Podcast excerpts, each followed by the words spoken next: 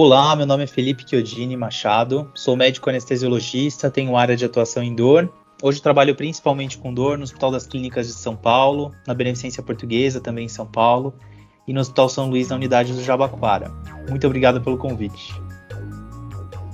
Dr. Felipe Chiodini Machado, hoje a gente vai conversar sobre dor crônica nas costas. E eu queria perguntar para o senhor quais são os principais sintomas de dor crônica nas costas.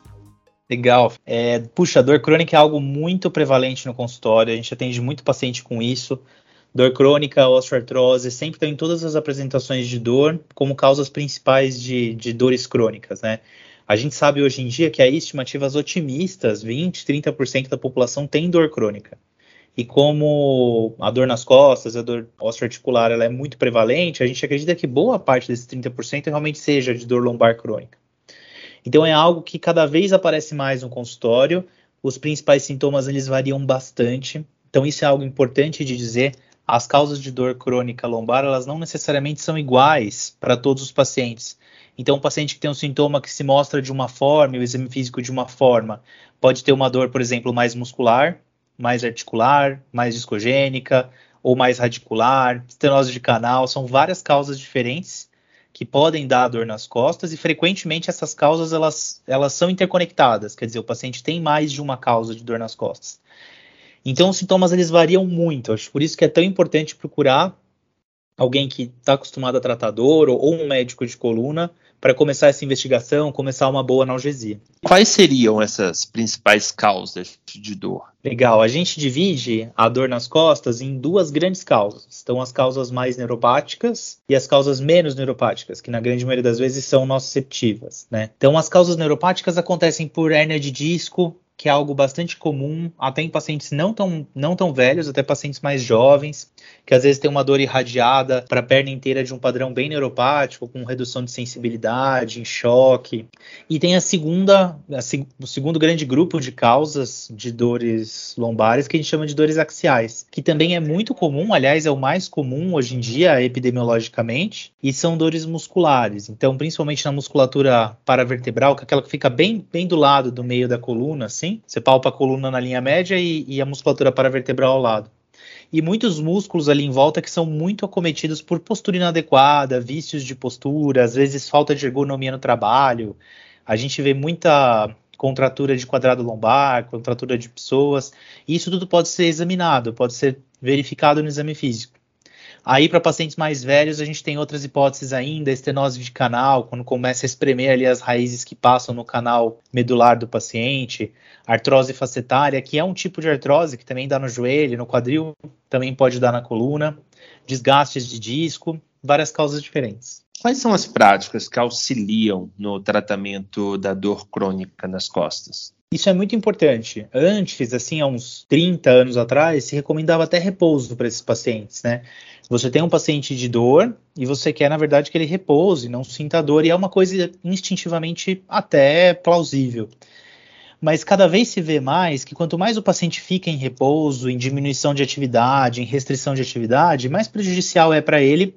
É claro que existem exceções para isso.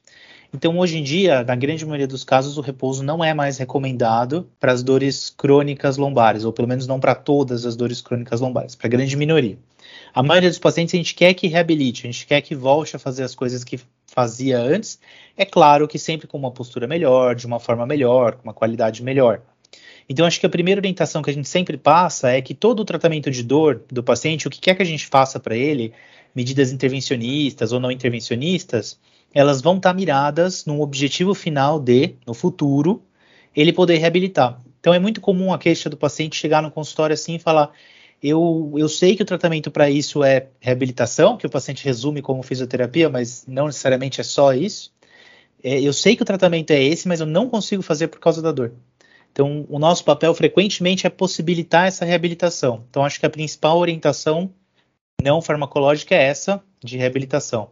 E aí a gente, para conseguir essa reabilitação, a gente alia métodos não farmacológicos também, como acupuntura, massagem, osteopatia, uma série de medidas, e métodos farmacológicos. Então, várias medicações diferentes. O nosso pool de remédios de dor tem crescido ultimamente, isso é muito importante. As indústrias farmacêuticas têm trazido cada vez mais opções de tratamento para a gente ter no nosso dia a dia, como fármacos de dor.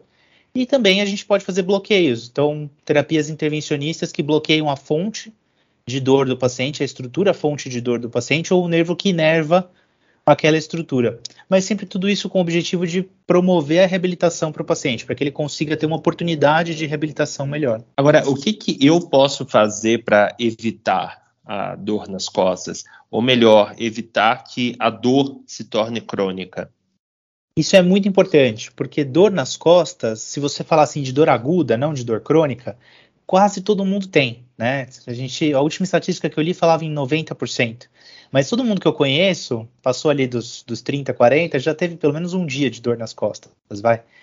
É, muito de excesso de peso, falta de exercício, vida atribulada nossa, o home office foi, foi fonte de muitas dores nas costas para quem não tem uma ergonomia adequada em casa, quem tem, claro, fica bem, ou mesmo pelos excessos, né? A pessoa faz um excesso de exercício ou faz o exercício de forma incorreta. Então, a dor nas costas aguda ela é algo, puxa, quase inevitável para nossa vida como ser humano, né? O importante é que a gente entenda que quando você tem alguma coisa aguda, ela não é crônica ainda, porque você começou até agora, ela é um sinal de alguma coisa. E às vezes é alguma coisa que você não consegue é, prevenir que ela se desenvolva. Então, por exemplo, começou agora, mas ela vai acabar se desenvolvendo. Tudo bem, mas várias vezes a gente consegue prevenir. Então, você trabalhou bastante numa posição esquisita, começa a te dar uma dor aguda, você rever as suas condutas ao longo do dia, as suas posições, a forma como você trabalha, a forma como você senta. Isso evita quadros mais crônicos ou quadros que podem cronificar no futuro. E claro, qualquer sintoma que te preocupe um pouco mais, vale a pena conversar com um médico. Porque às vezes essa cronificação não só depende das suas posturas ao longo do dia, mas de outras coisas também. O que a gente tem de evidência em dor crônica é que assim, tem alguns artigos que falam como evitar dor crônica até de uma forma geral, assim, pegando todas essas causas que eu falei. Como são causas diferentes, claro que ela tem, elas têm fatores de risco diferentes. Para cada uma delas eu poderia citar o que fazer, o que não fazer para evitar aquela causa, mas aí ficaria muito longo, né? Então tem artigos que tentam resumir tudo isso em poucas palavras. Como evitar dores crônicas de uma forma geral. E tem duas coisas, três na verdade, duas delas estão associadas, que evitam dores crônicas de uma forma geral.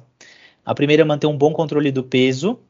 A segunda, exercício físico de qualidade, sem, sem para mais nem para menos, claro que adaptado de pessoa para pessoa. E, e, a terceira, uma boa ergonomia, principalmente no seu trabalho. Né? A gente hoje em dia costuma trabalhar muito, né? Todas as profissões e cada vez mais de formas esquisitas, cada vez mais na frente de uma tela e não, não com a, uma coisa mais analógica que se tinha anteriormente. Isso é muito bom, a evolução da tecnologia é excelente, mas a gente também tem que ir, ir evoluindo também a nossa forma de encarar a tecnologia e ter uma boa ergonomia. Estamos nas principais plataformas de áudio Aproveite e siga também a SAESP em todas as redes sociais. Estamos presentes no Facebook, Twitter, LinkedIn, Instagram e TikTok. Até o próximo podcast SAESP.